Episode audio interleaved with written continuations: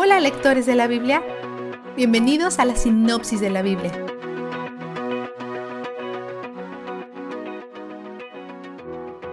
Ayer, el quinto juez de Israel, lleno de temor, Gedeón, derrotó a los madianitas, pero ahora la tribu de Efraín está furiosa por no haber sido invitados a la guerra, porque se enorgullecen de ser guerreros.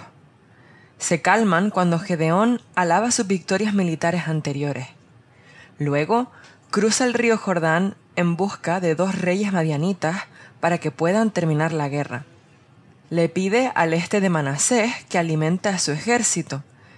Él es de Manasés del oeste, así que técnicamente son de la misma tribu, pero no ofrecen apoyo entonces. Les promete destruir su ciudad. Luego se dirige a Gad, la tribu vecina del sur. También le niegan la comida, así que promete destruir su torre. Su ira está justificada, porque se supone que estos compañeros israelitas deben ofrecer ayuda, especialmente en los esfuerzos de guerra. Pero la respuesta de Gedeón parece un poco extrema, como si estuviera operando por inseguridad. Finalmente, mata a los dos reyes madianitas y roba los adornos que sus camellos llevaban en el cuello. Luego regresa para cumplir sus amenazas al este de Manasés y Gad. Las conquistas de hoy se sienten diferentes a las de ayer, probablemente porque no hay mención de Dios. Gedeón parece estar actuando por sus propios impulsos. Cuando Israel trata de hacerlo rey, dice, no, yo no, Dios es su rey. Pero inmediatamente les pide todas sus joyas de oro. Ahí es cuando las cosas empiezan a sentirse muy familiares. Se hace un efod dorado. Solo el sumo sacerdote tiene permitido usar el efod. Así que esto va contra los mandamientos de Dios y es un acto de extrema arrogancia. La inseguridad y la arrogancia son diferentes caras de la misma moneda del orgullo. Ayer la moneda estaba en cruz. Gedeón estaba lleno de miedo y dudas de sí mismo, pero hoy la moneda se ha dado la vuelta y él está lleno de sí mismo. Su tiempo como juez de Israel nunca ha sido acerca de Dios, ni siquiera ha sido acerca de Israel siempre ha sido acerca de Gedeón, y se nota. La gente se prostituyó ante su efod, que puede sentirse menos pecaminoso que adorar a los dioses paganos, porque Jehová estaba adyacente, pero no lo es. Sigue siendo idolatría.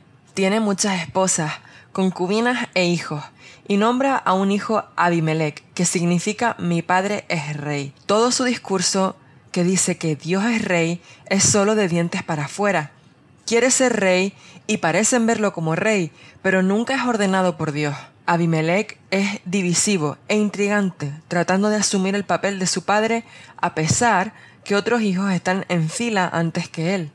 Pero a la gente le encanta su confianza, le dan dinero del templo pagano y lo usan para contratar a su séquito. Mata a los otros hijos de Gedeón en una piedra, posiblemente un altar, lo que probablemente significa que los está sacrificando para Baal. En medio de este asesinato en masa, su hermano menor, Jotán, escapa. Los líderes de Siquén lo hacen rey, pero no es real. Jotán va a la cima del monte Gerizim y le dice una parábola para ilustrar que Abimelech no es un rey digno y será destructivo.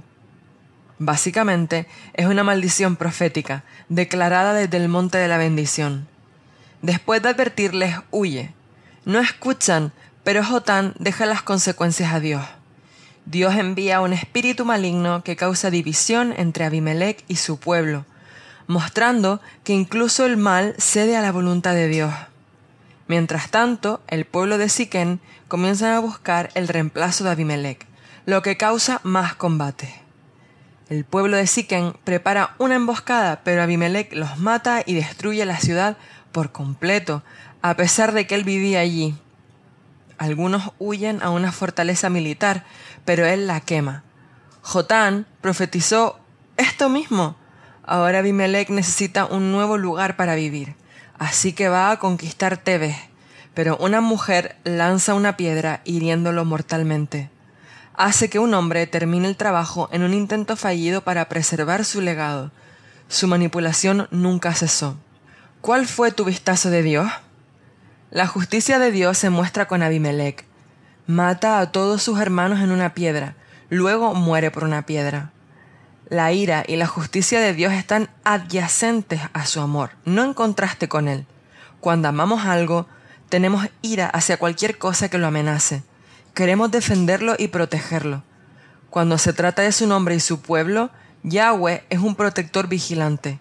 Incluso en medio de su iniquidad y de sus caprichos, sigue promulgando justicia para purificarlos y protegerlos del mal.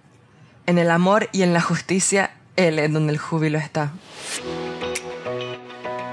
La sinopsis de la Biblia es presentada a ustedes gracias a D-Group, estudios bíblicos y de discipulado que se reúnen en iglesias y hogares alrededor del mundo cada semana.